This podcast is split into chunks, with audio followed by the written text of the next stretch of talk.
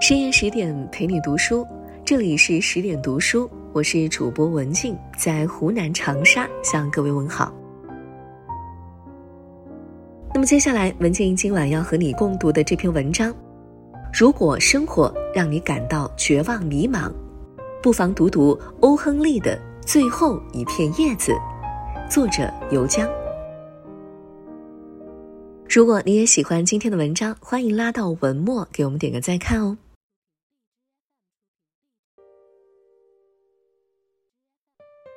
文王居而演《周易》，仲尼厄而作《春秋》，屈原放逐乃赋《离骚》，左丘失明绝有国语，困厄造就天才。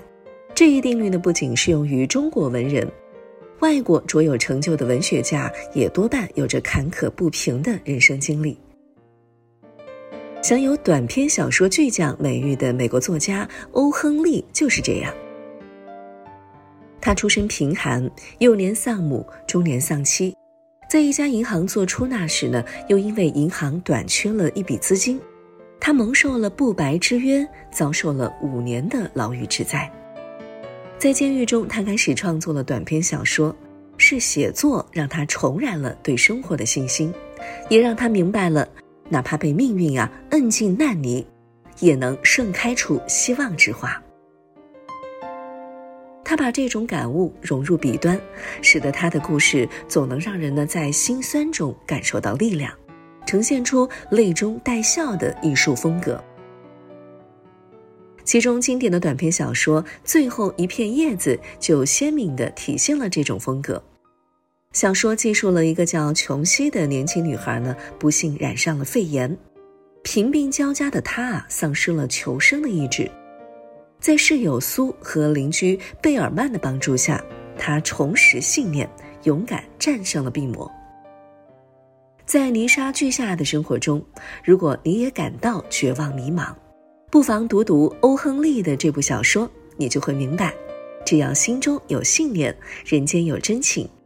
我们终将踏过风雨泥泞，迎来柳暗花明。第一，没有绝望的处境，只有绝望的心境。小说一开篇，即兴笔墨描绘了美国华盛顿广场西面的一条破败不堪的街道。有一次，一位艺术家呢发现了这条街的价值，紧接着一大批艺术家蜂拥而来。他们四处寻找朝北的窗户、荷兰的阁楼，但不要真以为是这条街的艺术价值吸引了他们，真正吸引他们的其实是这里低廉的房租。其中，琼西和苏呢就租住在这里，他们一个来自于缅甸州，一个来自于亚利福尼亚，对艺术的共同爱好令他们一见如故，于是合租了一栋三层砖瓦的楼顶。建设了他们的画室。两个年轻的女孩虽然经济困窘，但对生活充满了热望。苏给杂志的短篇小说做钢笔画插图，以此铺平通向艺术的道路。琼西则是梦想着有一天能去画那不勒斯海湾。不料梦想刚起步，肺炎就开始在这一带肆虐，体弱的琼西不幸染上了肺炎。也许是医生严肃的表情让他猜到了自己病情的凶险，也许是他意识到自己口袋里的那点钱根本无力与病魔抗争。总之，他放弃了求生的意志，只悲观地想：窗外那棵常春藤上的最后一片叶子凋零之时，亦是自己生命终结之日。其实，没有人生来是脆弱的。多半呢都是被生活的窘境浇灭了心里的光。现实中有太多的人都像琼西一样，有过崩溃的一生。在网上看过一则消息，一个中年男子因突发疾病请假就医，等到病愈返回公司上班时，公司已人去楼空。这个身高一米八的汉子立即就蹲倒在地，崩溃大哭。我们能想象他此刻内心的绝望。生活中最难的就是中年群体，睁眼是房贷，闭眼是车贷，还有一家老小的吃喝拉撒，全部压力呢都压在了他身上。有人说，年轻人最怕的就是失恋，中年人最怕的就是失业。对于中年人来说，钱是烫平人生一切褶皱的熨斗，多少风花雪月都抵不上几两碎银。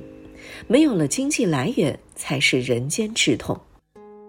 可纵然如此，生活还是要继续。不管你昨夜经历了怎样的兵荒马乱，醒来后的城市啊，依然车水马龙。所以，当你扛不住的时候，可以选择哭泣，只是哭过之后，记得继续赶路。水到绝境成飞瀑，人到绝处是重生。要相信，能帮助我们走出绝境的，唯有自己的心境。第二。没有从天而降的英雄，只有挺身而出的凡人。当苏从医生口中得知室友生还的概率只有十分之一，他躲到画室里偷偷的哭泣，只把一条餐巾哭成了一团纸浆，然后又像一个没事人一样，吹着爵士乐的口哨走进了琼西的房间，告诉他，医生说他恢复的几率是十比一。可是这拙劣的谎言骗不了琼西，他依然呆望着窗外，数着已数不多的叶子。苏为此忧心不已，他加快了画画的速度，只为赶紧赚点钱给琼西治病。同样担心琼西安危的还有贝尔曼，一个住在他们下面的已经六十开外的老画家。当他得知琼西把生的希望寄托在一棵藤上的叶子时，也很担忧。要知道，那时已是十一月份，一场风雨就能打落全部的叶子。于是，在一个风雨之夜，他不畏寒冷，爬上墙头，在墙上画了一片栩栩如生的叶子。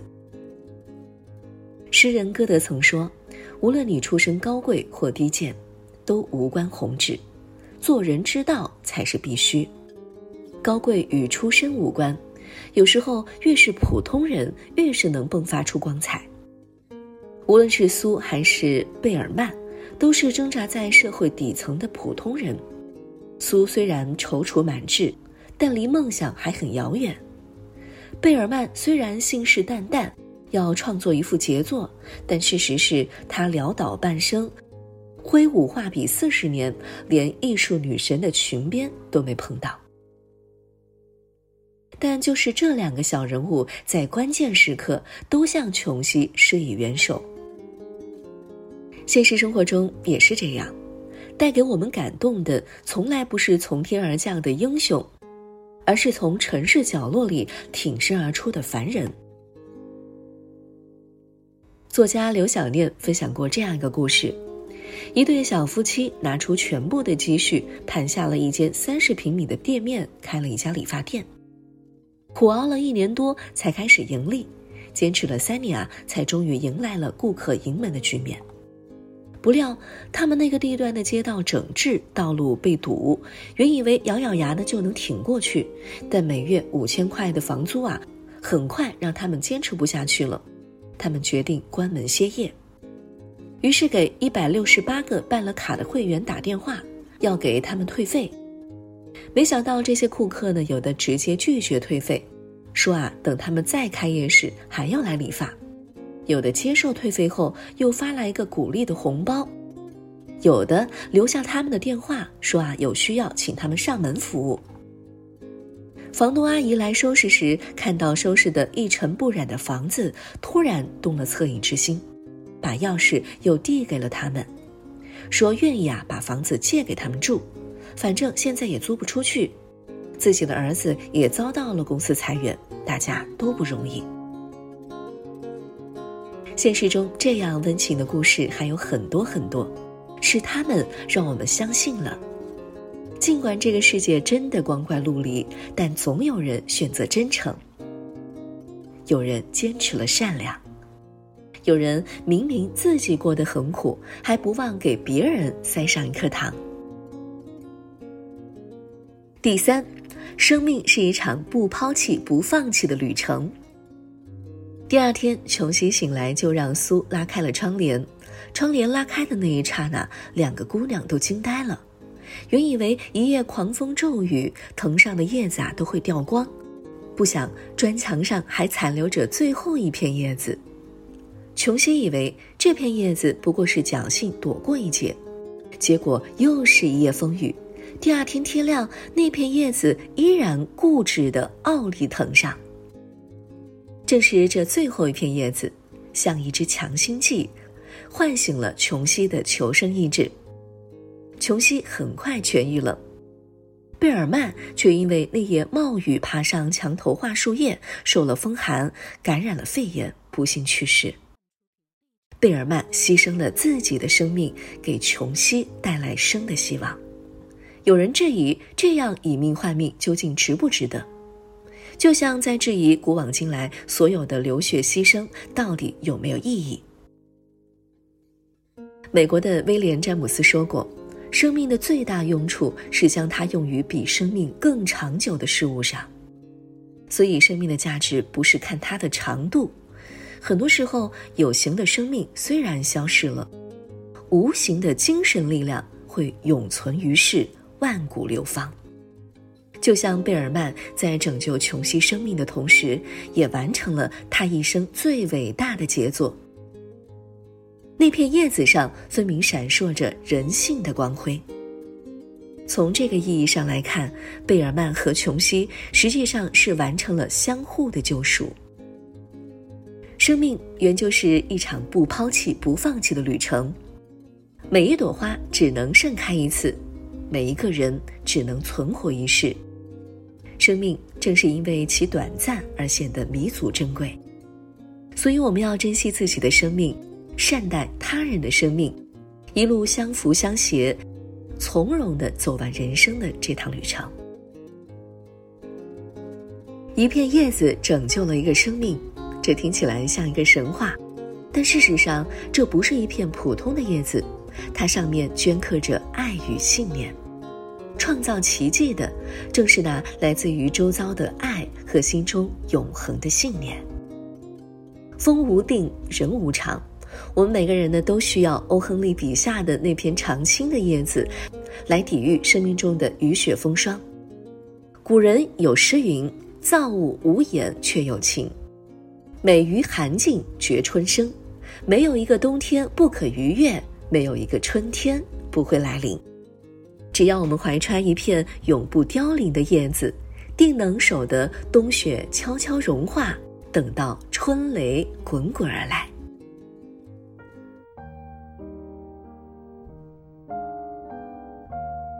是的，小小的叶子却有大大的能量。通过最后一片叶子，你是否启示到了一些人生哲理呢？今天的文章就分享到这里了。更多美文，请继续来关注十点读书，也欢迎把我们推荐给你的朋友和家人，一起在阅读里成为更好的自己。我是十点主播文静，在湖南长沙，祝你今晚好梦。